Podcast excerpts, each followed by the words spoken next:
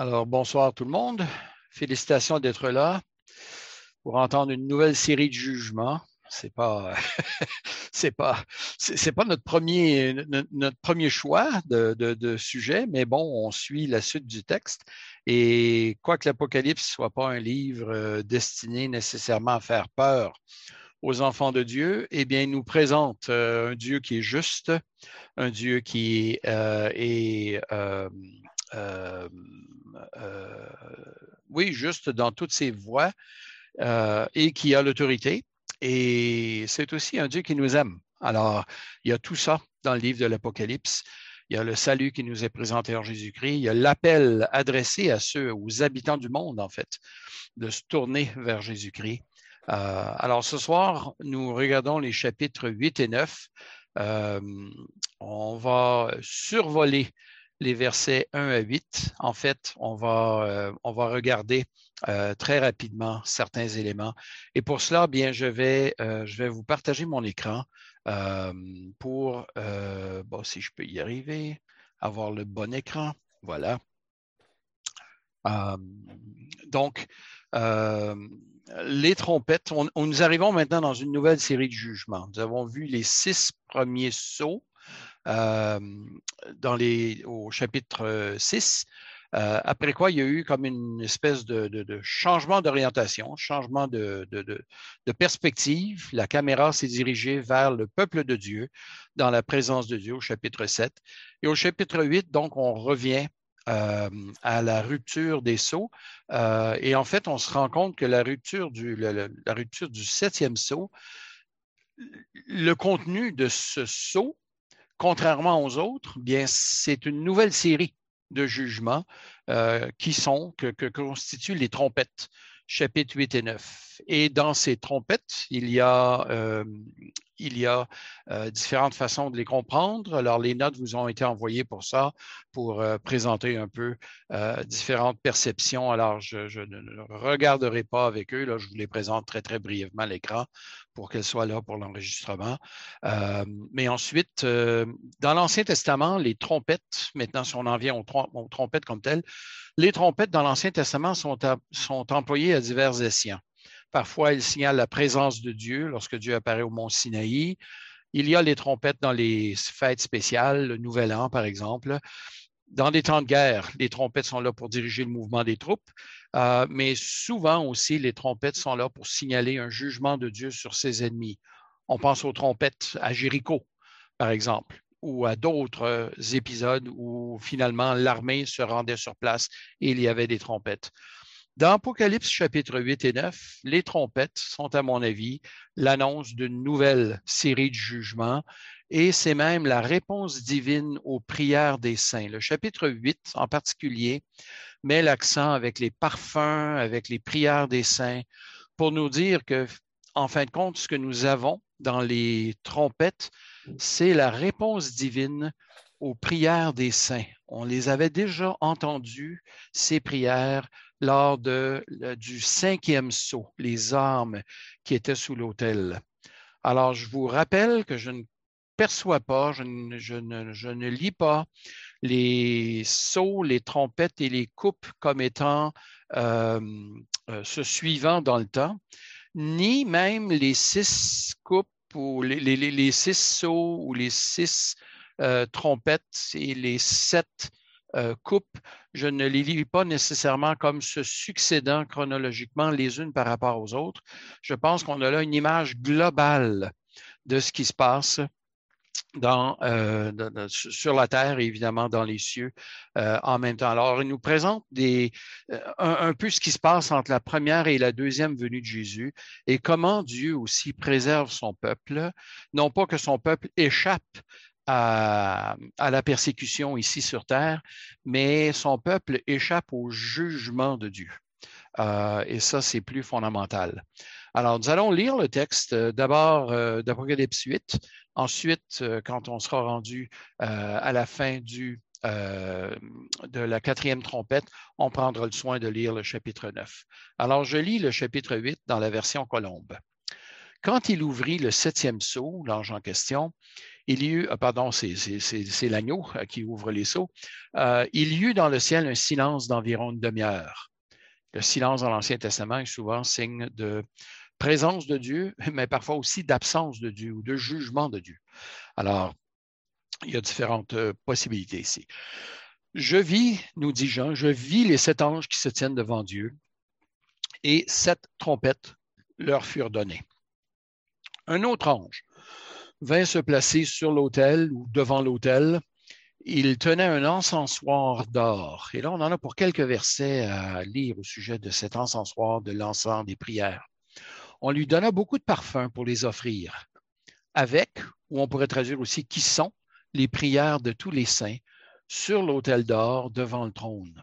La fumée des parfums monta, avec ou qui sont les prières des saints euh, de la main de l'ange devant Dieu. Vous savez que les parfums à ce moment-là, c'était de la poudre que l'on mettait sur des braises euh, et en, euh, si, vous avez déjà été, si vous êtes déjà allé dans des églises où on, a ce genre d'encensoir ou d'encens, une poudre que l'on met sur des braises, alors une fumée qui, qui, sort et qui donne une odeur. Alors la fumée des parfums monta avec les prières des saints de la main de l'ange devant Dieu. L'ange prit l'encensoir le, remplit du feu de l'autel, donc des braises qui sont sur l'autel, et le jeta sur la terre.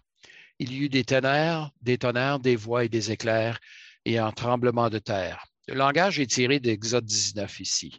Euh, la présence de Dieu, mais aussi à maints endroits dans l'Ancien Testament où on voit se, produire, arriver euh, les tonnerres, les voix, les éclairs, souvent des signes de jugement de Dieu. Et les sept anges, verset 6, qui tenaient les sept trompettes, se préparèrent à les sonner. Alors, ce que nous allons voir dans l'Apocalypse 8 et 9, donc, ce sont des jugements de Dieu, mais qui arrivent en réponse à la prière des saints. Dieu est sensible à ce qui arrive à ses enfants. Donc, euh, j'en tire ici un petit principe d'interprétation à regarder ces, versets d'introduction, les versets 1 à 6 qu'on parcourt rapidement, là, vous aurez vu. Euh, rien ne vient obliger dans ce texte un rapprochement avec des événements précis de l'histoire. Les différentes trompettes ne sont pas, à mon avis, des prédictions d'événements précis, ce sont des descriptions générales de ce que Dieu va amener comme jugement sur la terre. Euh, beaucoup plus que leur signification historique, je pense que la signification théologique des trompettes est à mettre de l'avant. Alors, je mentionnais que je ne les comprends pas comme une série de prédictions, mais plutôt comme la réponse divine aux prières. L'accent qui est mis sur l'encensoir, sur les prières, sur les encens, sur l'ange, sur, cet autel, euh, me semble indiquer la grande importance de euh, ces prières. Et à ce point-ci, il me semble que l'approche idéaliste me semble la plus justifiée plutôt que de faire équivaloir certaines trompettes à certains événements dans l'histoire. Écoutez, euh, des frères, des sœurs bien intentionnés dans l'histoire qui ont euh, fait équivaloir, et encore aujourd'hui, qui font équivaloir les six ou sept trompettes à des événements précis. Euh, la façon dont le texte est écrit ne, m'incite pas confiance à interpréter les trompettes dans ce sens-là. Il me semble qu'en raison du langage, du style littéraire, du genre littéraire apocalyptique, ça me semble être beaucoup plus des, descriptions générales des, euh, des jugements que Dieu va amener euh, dans cette période entre la première et la deuxième venue de Jésus. Nous en arrivons donc à ces versets euh, maintenant, des versets 7 à 21. donc, le premier ange sonna de la trompette, il y eut de la grêle, verset 7, il y eut de la grêle et du feu mêlé de sang qui furent jetés sur la terre. Le tiers de la terre fut consumé, le tiers des arbres fut consumé, toute herbe verte fut consumée. Donc, la création qui subit les foudres. Le deuxième ange sonna de la trompette, une sorte de grande montagne embrasée fut jetée dans la mer. Le tiers de la mer devint du sang, le tiers des, créateurs, des créatures qui étaient dans la mer, qui avaient souffle de vie, périt, et le tiers des navires fut détruit on voit la, répétition du tiers, du tiers, du tiers. Le troisième ange sonna de la trompette et tomba du ciel une grande étoile qui brûlait comme un flambeau. Elle tomba sur le tiers des fleuves, sur le tiers et sur les sources des eaux. Le nom de cette étoile est absinthe. Le tiers des eaux fut changé en absinthe. Beaucoup d'hommes moururent de ces eaux devenues amères. Le quatrième ange sonna de la trompette. Le tiers du soleil fut frappé, ainsi que le tiers de la lune, le tiers des étoiles. Alors, vous voyez la répétition du tiers. Hein. Le tiers qui est, euh, afin que le tiers en soit obscurci et que le jour perde un tiers de sa clarté et la nuit de même. Je regardais et j'entendis un aigle qui volait au milieu du ciel et qui disait d'une voix forte, Malheur, malheur, malheur aux habitants de la terre à cause des autres sons de trompette que les trois anges vont faire ressentir ou retentir. Alors, cet, ange qui vole comme un aigle annonce les trois dernières trompettes. Il y en a quatre qui sont arrivées. Il y en a encore trois autres qui vont venir et ils sont donc mentionnés au chapitre 9. Regardons euh, tout d'abord les versets 7 à 21 du chapitre 8. La structure de ces trompettes, si vous vous souvenez du tableau en forme de colonne avec les, les sauts, les trompettes et les coupes, euh, la structure de cette section est à peu près identique à la structure que l'on retrouve dans les sauts. C'est-à-dire qu'on a une structure 4 plus 3. On a eu quatre sauts et ensuite trois sauts. En fait, c'était quatre sauts, ensuite deux sauts, une interlude, chapitre 7, et un tout dernier saut euh, que, que, l'on voit au chapitre 8, verset 1. Eh bien, dans, le cas des trompettes, on a une structure identique. Euh, on a encore une structure 4 plus 3 ou encore une structure 4 plus 2 plus interlude, chapitre 10, plus la dernière trompette, fin du chapitre 11, plus un autre interlude qui, lui, va durer trois chapitres, chapitres 12, 13 et 14, avant que nous recommencions un autre cycle de jugement, cette fois-ci sous la forme des coupes. Alors, les quatre premières trompettes nous sont présentées en rapide succession au verset 7 à 12. Euh, la première de ces trompettes amène du feu et de la grêle qui sont jetés par terre ou sur la terre. Alors, euh, ce, fléau euh, nous rappelle une des plaies d'Égypte, la septième, où il y avait du feu et de la grêle, ou de la grêle accompagnée de feu, qui sont mentionnés, et trois fois en deux versets, dans Exode 9, versets 23 et 24. cet épisode de la grêle et du feu a été un, épisode important dans l'Ancien Testament parce que c'est une des plaies d'Égypte qui est reprise dans certains psaumes, euh, entre autres au psaume 78 et au psaume 105, qui sont des psaumes de survol historique. Le feu et la grêle apparaissent aussi comme des jugements de Dieu. Euh, au psaume 18, au psaume 148 et enfin dans Ézéchiel 38. Alors, il y a comme une insistance dans l'Ancien Testament à utiliser cette image pour parler de destruction, pour parler de jugement. Alors ça, c'est la première trompette. La deuxième trompette, euh, on voit dans la deuxième trompette une grande montagne embrasée euh, qui est jetée dans la mer. Euh, là, les, les, commentateurs populaires s'en donnent à cœur joie parce que les interprétations varient beaucoup ici. Il y en a qui voient euh, l'équivalent d'armes modernes, telles que l'arme atomique, par exemple. Ils vont voir une bombe atomique. Euh, un texte ne peut pas signifier aujourd'hui, je rappelle, ce qu'il n'a pas pu signifier à l'époque. Euh, alors, il y a fort à parier que Jean n'a pas décrit une explosion atomique, même s'il n'y avait pas nécessairement les catégories pour l'expliquer. Mais on voit cette image euh, lorsque les cieux sont ébranlés, lorsque les étoiles tombent du ciel. Pardon. C'est un, autre symbole euh, qui nous vient de l'Ancien Testament. Euh, ce qui retient l'attention ici, ce n'est pas tellement l'identité de cette étoile ou de cette grande montagne plutôt, pardon. L'étoile, ce sera après, mais la grande montagne, dans le résultat, les eaux sont changées en sang. Alors, C'est ce que l'on voit au verset 9. Le tiers des, créatures qui étaient dans la mer, tout ce qui avait souffle de vie périt, le tiers des navires fut détruit.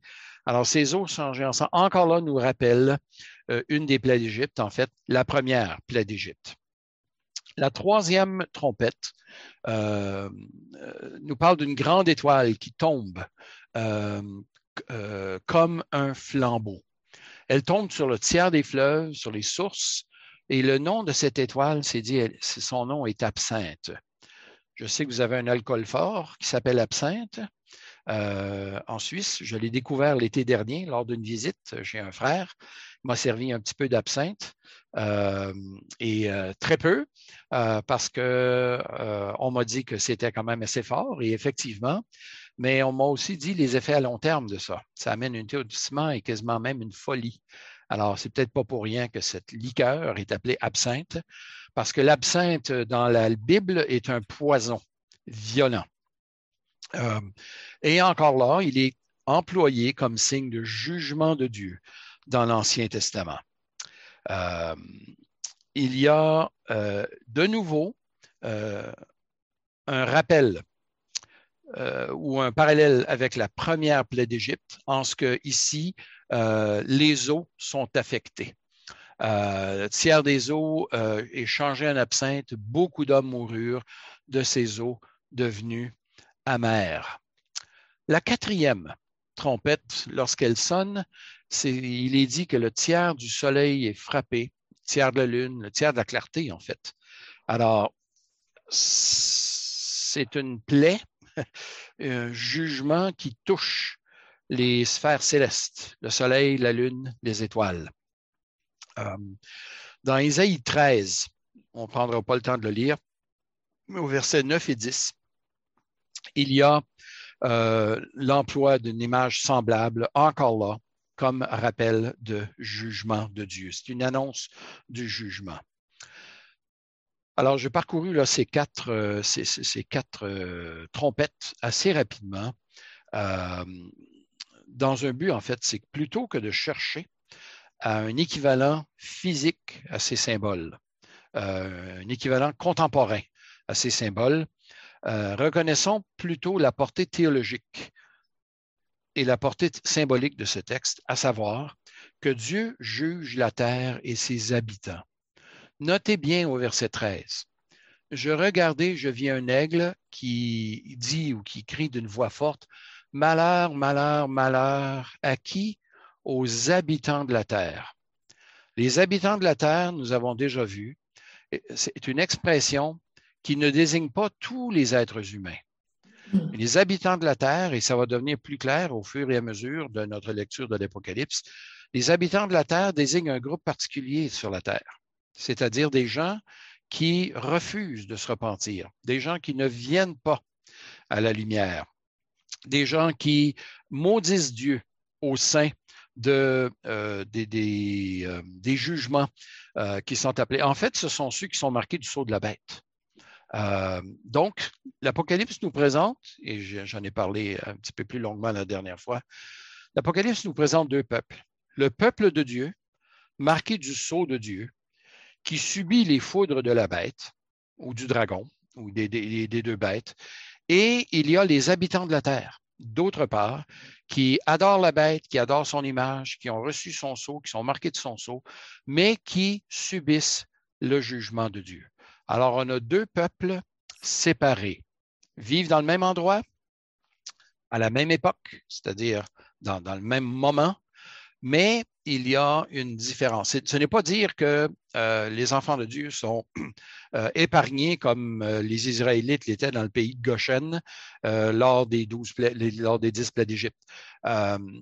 Non, nous, nous, vivons sur la même terre que tout le monde, nous vivons dans le même monde que tout le monde, et ce qui arrive à notre monde, eh bien, tous nous le subissons, mais il y a un jugement théologique qui s'adresse aux habitants de la terre euh, et qui ne s'adresse pas aux enfants de Dieu. Alors peut-être que vous avez des craintes vis-à-vis de la lecture de l'Apocalypse et vous vous dites, mince, ces jugements sont sévères. En fait, ils sont adressés aux habitants de la terre, c'est-à-dire à ceux qui adorent la bête, qui ont reçu son, euh, son signe.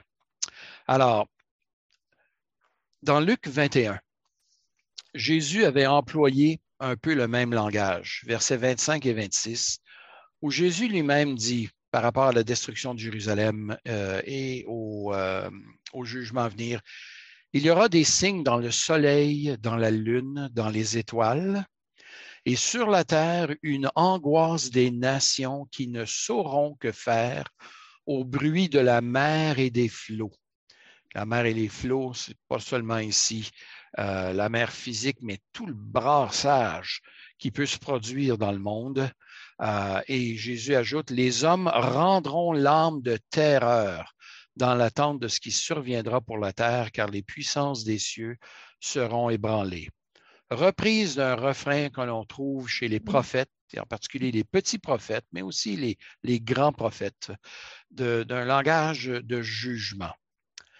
Donc, c'est cette série de quatre jugements euh, annoncés par les trompettes. Elle est ininterrompue euh, jusqu'au verset 13. Et là, tout à coup, elle est interrompue au verset 13 par un triple malheur prononcé par un ange euh, qui, qui, vole, ou comme un aigle qui vole au milieu du ciel et qui lui-même s'exclame Malheur, malheur, malheur. Ce triple malheur correspond donc aux trois euh, jugements, aux trois trompettes qui sont encore à venir. Alors, nous en arrivons donc au chapitre 9. Je vais assez rapidement parce que je veux quand même couvrir pas mal de territoire. On pourra peut-être prendre des, questions à la toute fin si, euh, si, besoin est. Nous arrivons donc au, au, chapitre 9 où ce que nous avons, c'est les cinquième et sixième trompettes. Nous n'avons pas la septième. La septième va apparaître au chapitre 11, après un assez long euh, interlude. Mais les cinquième et sixième trompettes vont recevoir beaucoup plus d'attention. On a couvert quatre trompettes en verset, 4, euh, verset 8 à 12, donc en cinq versets. Maintenant, nous allons nous étendre sur euh, plusieurs versets euh, jusqu'au verset 20 à peu près, euh, verset 20 ou 21, où là, il y a beaucoup plus de détails qui nous sont donnés au sujet de la cinquième et de la sixième trompette parce qu'elles constituent un jugement en particulier. Ces deux trompettes, en fait, sont à lire ensemble, d'après ce que j'en comprends. Alors, lisons le chapitre 9. Le cinquième ange sonna de la trompette, et je vis une étoile qui était tombée du ciel sur la terre. Alors, celle-ci ne tombe pas sur la mer, elle tombe sur la terre. La clé de l'abîme, du puits de l'abîme, lui fut donnée. Elle, cette étoile, hein, elle ouvrit le puits de l'abîme et il monta du puits une fumée, comme la fumée d'une grande fournaise. Ah, ça, ça fait des bonnes scènes de film, ça. Euh, donc, on ouvre ce puits de l'abîme, il y a une fumée qui sort et du de, cette fumée, qu'est-ce qui en sort? Mmh. Euh, euh, bon, le, soleil et l'air fut obscurcis par la fumée du puits, la fumée d'une grande fournaise. Alors, de la fumée, verset 3, sortent des sauterelles. Des sauterelles sortirent sur la terre. Et il leur fut donné un pouvoir pareil au pouvoir des scorpions de la terre. Euh, les sauterelles, les scorpions, ce ne sont pas des animaux ou des insectes que nous voyons beaucoup dans les pays au nord, euh, mais pour les, Israélites euh, et pour les gens nazis mineurs, ces, textes leur rappelaient ce qui se passait aussi à leur époque. Il leur fut dit à ces scorpions, à ces sauterelles, de ne pas toucher à l'herbe de la terre, ni à aucune verdure, ni à aucun arbre, mais seulement aux hommes qui n'ont pas le sceau de Dieu sur le front. Donc, ces sauterelles s'attaquent à qui? Elles s'attaquent aux habitants de la terre. Donc, ceux qui n'ont pas reçu le sceau de Dieu, qui est mentionné au chapitre 7.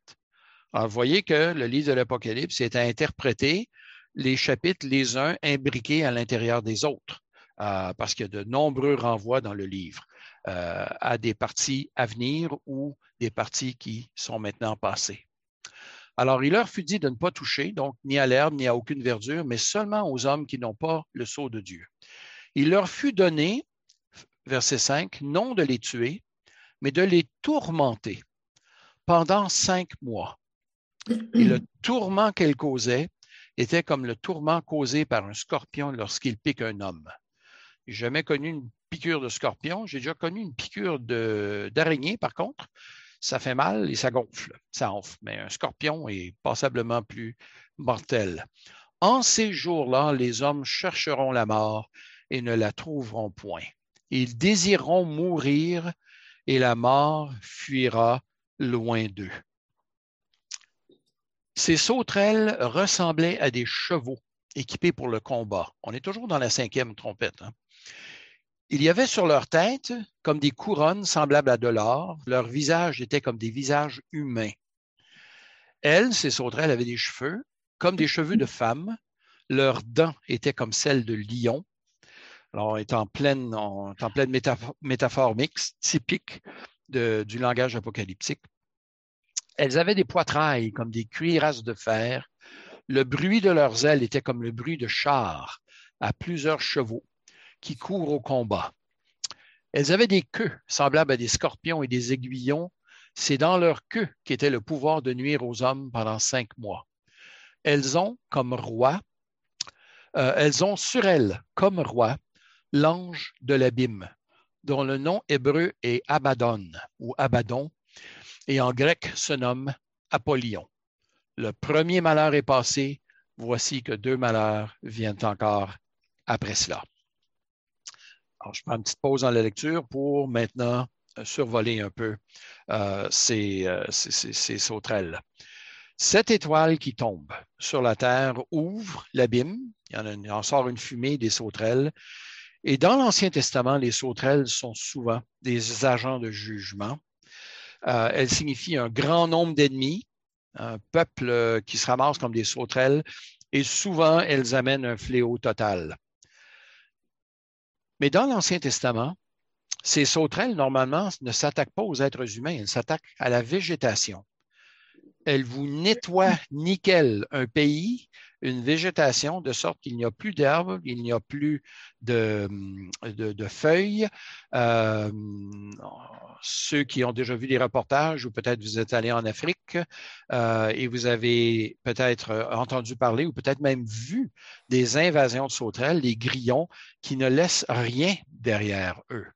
Eh bien, ici, la mission de ces sauterelles, c'est de s'attaquer non pas à la végétation, mais seulement aux êtres humains c'est-à-dire ceux qui n'ont pas le sceau de Dieu sur leur front. Aux êtres humains, euh, ici, ce sont mm. ceux qui, euh, les habitants de la terre qui n'ont pas reçu le sceau de Dieu sur le front. Verset 4.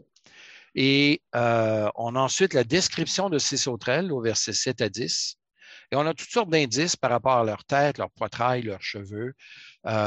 des descriptions qu'on trouve dans d'autres livres apocalyptiques qui ne sont pas à rapprocher de nécessairement d'éléments physiques précis. Ce sont encore là des images qui nous mettent en présence non pas de l'identité de ces sauterelles, mais pour nous en décrire la férocité.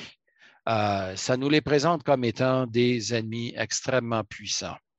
Alors, il y a des spéculations qui ont été données, euh, présentées par rapport à ces sauterelles. Certains y ont vu des armes de guerre, euh, certains même y ont vu des hélicoptères Apache euh, de l'armée américaine avec les mitraillettes dans la queue de l'appareil.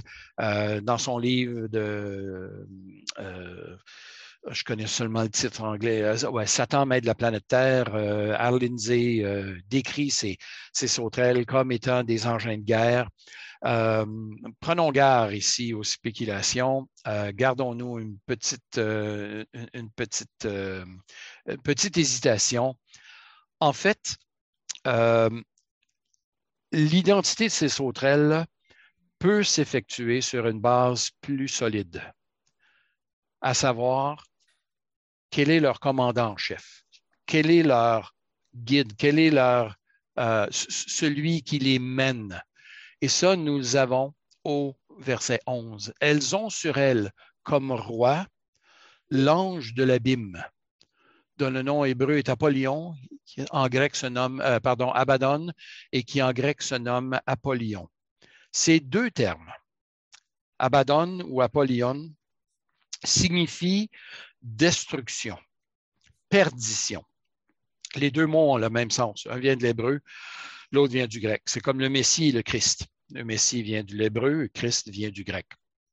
Alors, euh, euh, Abaddon vient de l'hébreu, le grec euh, nous donne le mot Apollyon, qui, ces deux termes, nous désignent en fait qui est le prince, qui est le roi de ces sauterelles. Et ce roi, c'est l'ange de l'abîme, qui peut être difficilement quelqu'un d'autre que Satan lui-même. Alors, cet ange de l'abîme euh, euh, contrôle, euh, dirige ces sauterelles. C'est donc dire que ces sauterelles, que sont-elles? Est-ce que ce sont des, animaux? Je ne pense pas. Je pense que ce sont tout simplement ici des démons.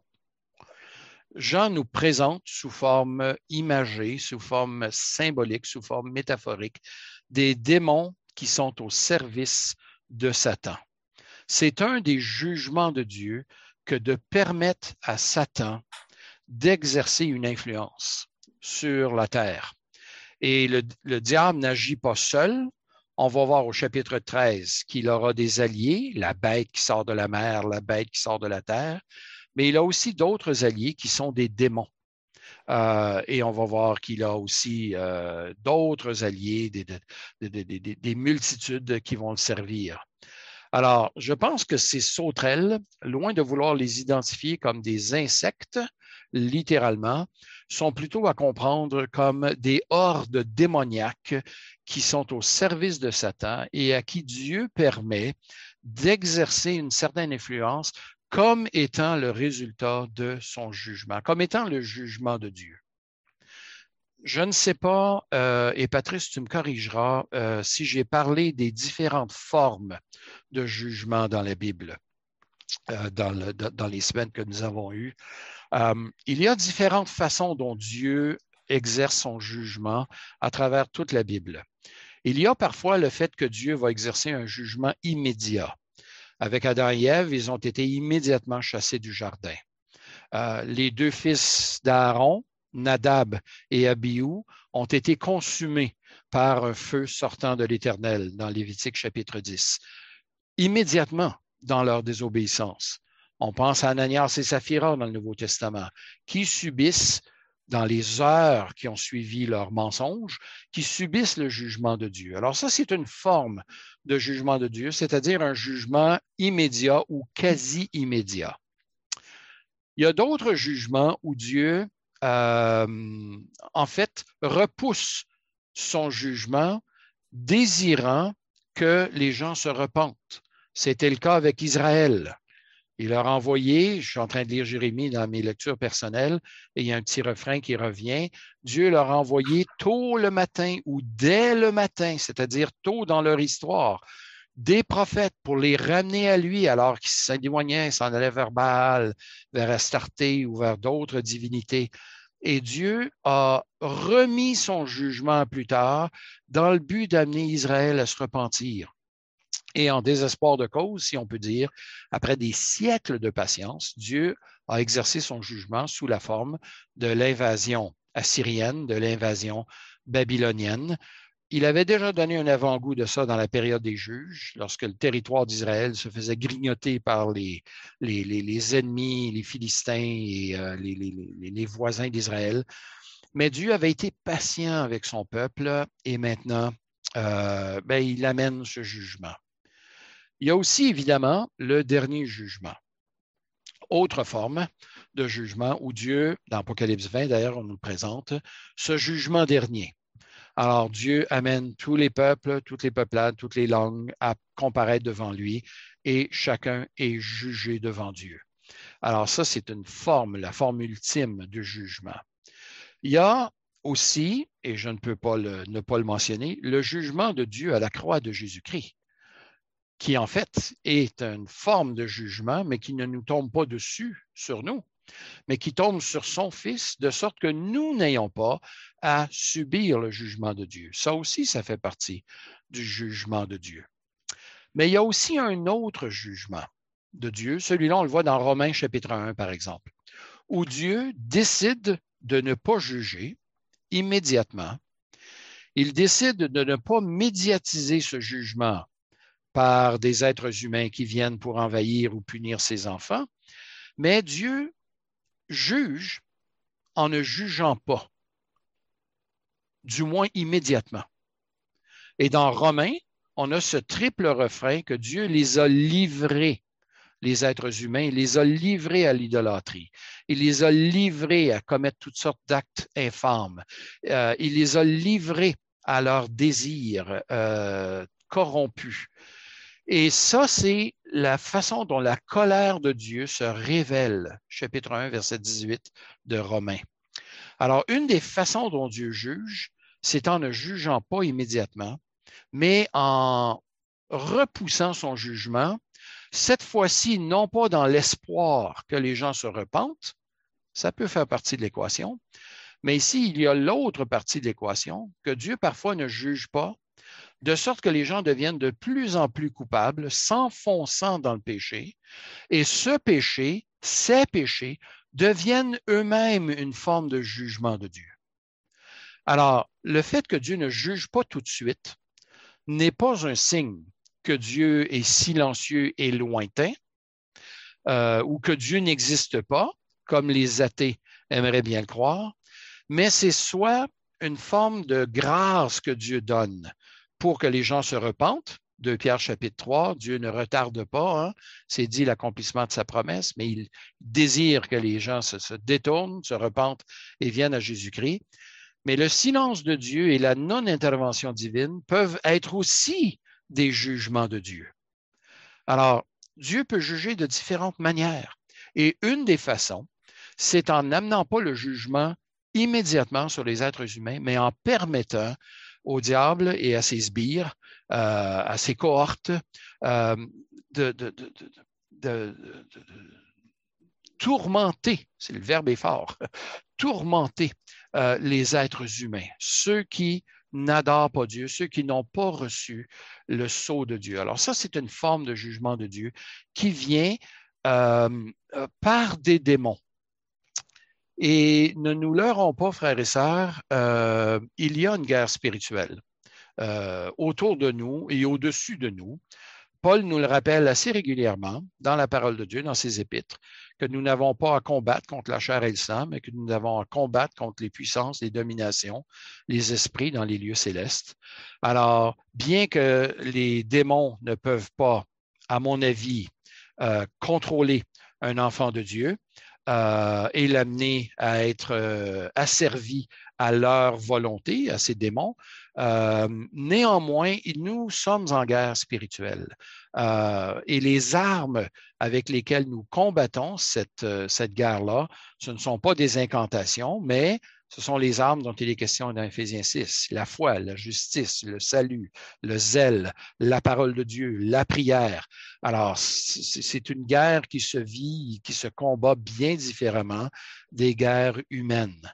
Alors, ces démons euh, eh bien, il s'attaque aux habitants de la Terre qui, malheureusement, n'ont pas, n'ont pas ces armes spirituelles. Alors, Jean reprend ici, je pense, cette idée du combat spirituel. Chez Paul, il s'adresse à des chrétiens, euh, mais dans l'Apocalypse, ici, ces démons se sont déchaînés contre les êtres humains qui ne sont pas chrétiens. Alors, euh, et eux sont, ils désirent la mort. Et malheureusement, euh, n'y arrive pas. Ça nous amène à la sixième trompette. Alors, la cinquième, je pense qu'il s'agit de démons, donc, qu'ils viennent suite à, la, venue de cette, étoile. Euh, et je pense que cette, étoile qui tombe du ciel, qui tombe de l'abîme, euh, pardon, qui tombe du ciel, Jésus lui-même en parle lorsqu'il envoie ses disciples en mission dans Matthieu chapitre 10 et dans Luc chapitre 9 et 10, où Jésus va dire lui-même qu'il a vu Satan tomber du ciel comme un éclair. Alors, il est possible que Jean euh, fasse euh, écho à cette parole de Jésus et que cette étoile qui tombe du ciel, en fait, euh, ce soit nul autre que Satan chassé de la présence de Dieu et maintenant qui, qui, va s'attaquer euh, aux enfants de Dieu, ne, les vaincra pas, du moins pas temporairement. Il va peut-être les vaincre un peu plus tard, mais eux-mêmes, ces enfants de Dieu, vont ressusciter. Bon, il y, a, encore pas mal de choses à voir dans le livre de l'Apocalypse, alors je, vais un peu plus en avant. Là. Alors, l'identité donc de ces sauterelles euh, est, à mon avis, euh, des démons. Nous arrivons à la sixième trompette, qui est en fait le deuxième malheur prononcé par cet aigle. Sixième trompette, euh, on la lit maintenant au verset 13. Et encore là, une longue description. Je vis, bon, le sixième ange sonna de la trompette et j'entendis une voix venir des quatre cornes de l'autel d'or qui est devant Dieu et dire au sixième ange qui avait la, la trompette, délie les quatre anges qui sont enchaînés sur le grand fleuve, l'Euphrate, dans les pays de l'Est par rapport à Israël les quatre anges qui étaient prêts pour l'heure, le jour, le mois et l'année, façon de dire que la chose est contrôlée par Dieu lui-même. Nul, jugement n'arrive avant son temps euh, ou hors de la volonté de Dieu. Alors, ces quatre anges furent déliés pour tuer le tiers des hommes. Alors, contrairement aux sauterelles qui ne pouvaient pas s'attaquer aux hommes, maintenant, ces anges s'attaquent aux hommes. Le nombre des combattants de la cavalerie, donc une cavalerie qui les suit, était de deux myriades de, myriades, c'est-à-dire 200 millions. Euh, j'entendis le nombre. Jean ne les voit pas là. Il ne fait qu'entendre ce nombre. Ainsi, dans la vision, je vis les chevaux. Et là, c'est intéressant, il va nous décrire les chevaux plutôt que les cavaliers ou plutôt que l'armée. Je vis les chevaux et ceux qui les montaient. Ils avaient des cuirasses couleur de feu, d'hyacinthe et de soufre. C'est tout ce qu'on sait au sujet des cavaliers. Ensuite, Jean baisse la tête, pour ainsi dire, et il va nous décrire les chevaux. Euh, les têtes des chevaux étaient comme des têtes de lions. De leur bouche sortait du feu, de la fumée, du soufre. Le tiers des hommes fut, euh, fut tué par ces trois fléaux, à savoir par le feu, la fumée et le soufre, qui sortaient de leur bouche, la bouche des chevaux car le pouvoir des chevaux était dans leur bouche et dans leur queue. Ça nous rappelle les sauterelles. Leurs queues sont semblables à des serpents.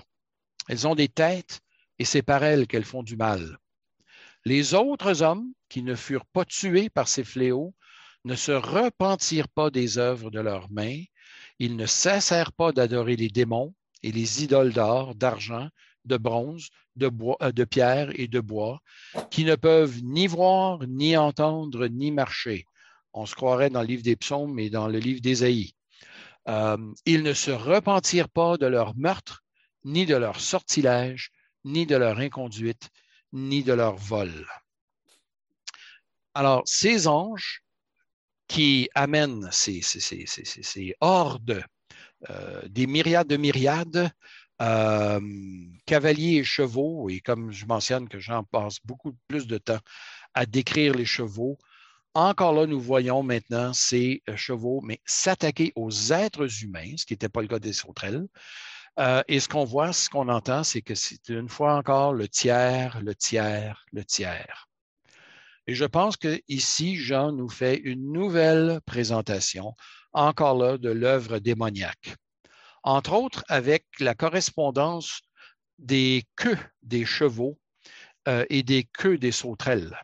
Euh, je pense que Jean nous présente là où ces bêtes ou ces insectes sont particulièrement néfastes dans leur queue. Est-ce, bon, une queue de scorpion, on connaît, c'est, par sa queue qu'un scorpion va, piquer. Euh, un cheval peut nous fouetter les yeux un peu. Je ne sais pas si vous avez déjà reçu une queue de cheval dans les yeux, ça m'est déjà arrivé. Euh, ça, brûle. Euh, mais ici, ce sont des, des, êtres euh, extrêmement féroces. et on, voit des êtres humains périr suite à ce jugement. Je pense que c'est une autre présentation, une deuxième présentation des démons cette fois-ci, non pas sous la forme de sauterelles, mais sous la forme d'une horde de deux myriades, de, deux, euh, de, 200 euh, pardon, je vais relire le chiffre, euh, deux myriades de deux myriades, donc deux, deux, deux, deux, 10 000 de 10 000, donc 200 millions. Euh, et Jean entend le nombre. Alors, c'est une foule incroyable, euh, mais qui s'attaque aux êtres humains. Pourquoi s'attaque-t-il aux êtres humains? Eh bien, c'est encore là une des formes de jugement de Dieu. Cette fois-ci, il semble que ces chevaux, ces cavaliers ont un certain succès, si je peux employer ce terme, dans la mort des êtres humains, ce qui n'était pas le cas des sauterelles. Alors, on voit que les deux images ne sont pas identiques, mais d'après moi, sont suffisamment près l'une de l'autre pour renvoyer à la même identité, à savoir des démons. Mais plus important encore, c'est la réaction, ou ce sont les réactions que Jean nous présente. Il aurait pu simplement sauter par-dessus.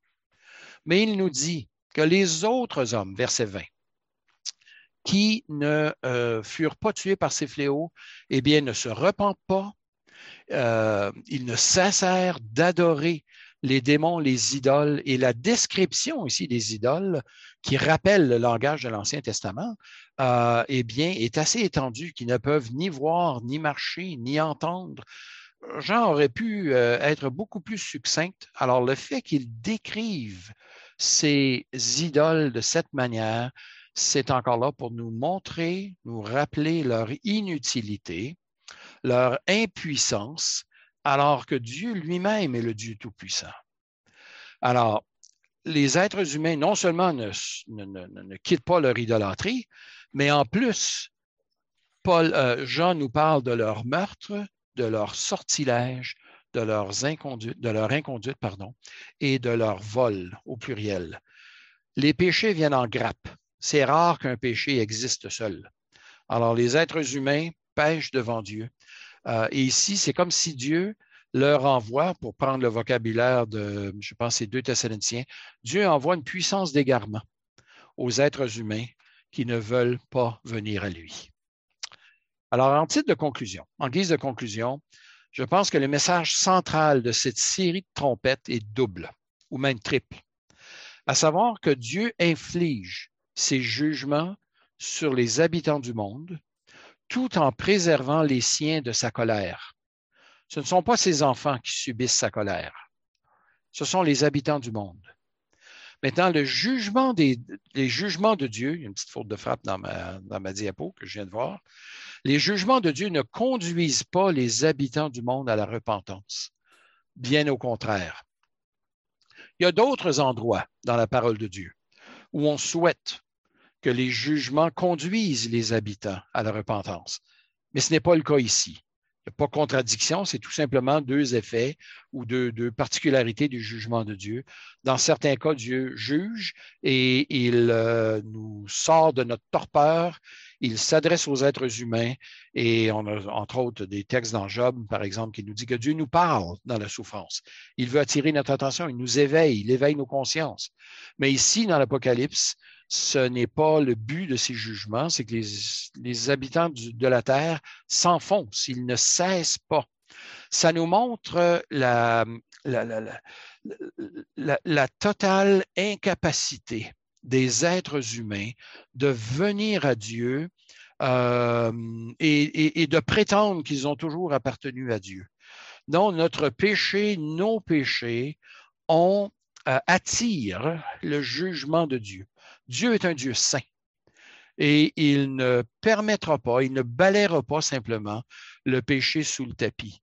En fait, Dieu a déjà abordé la question du péché euh, il s'en est occupé et c'est à la croix du calvaire.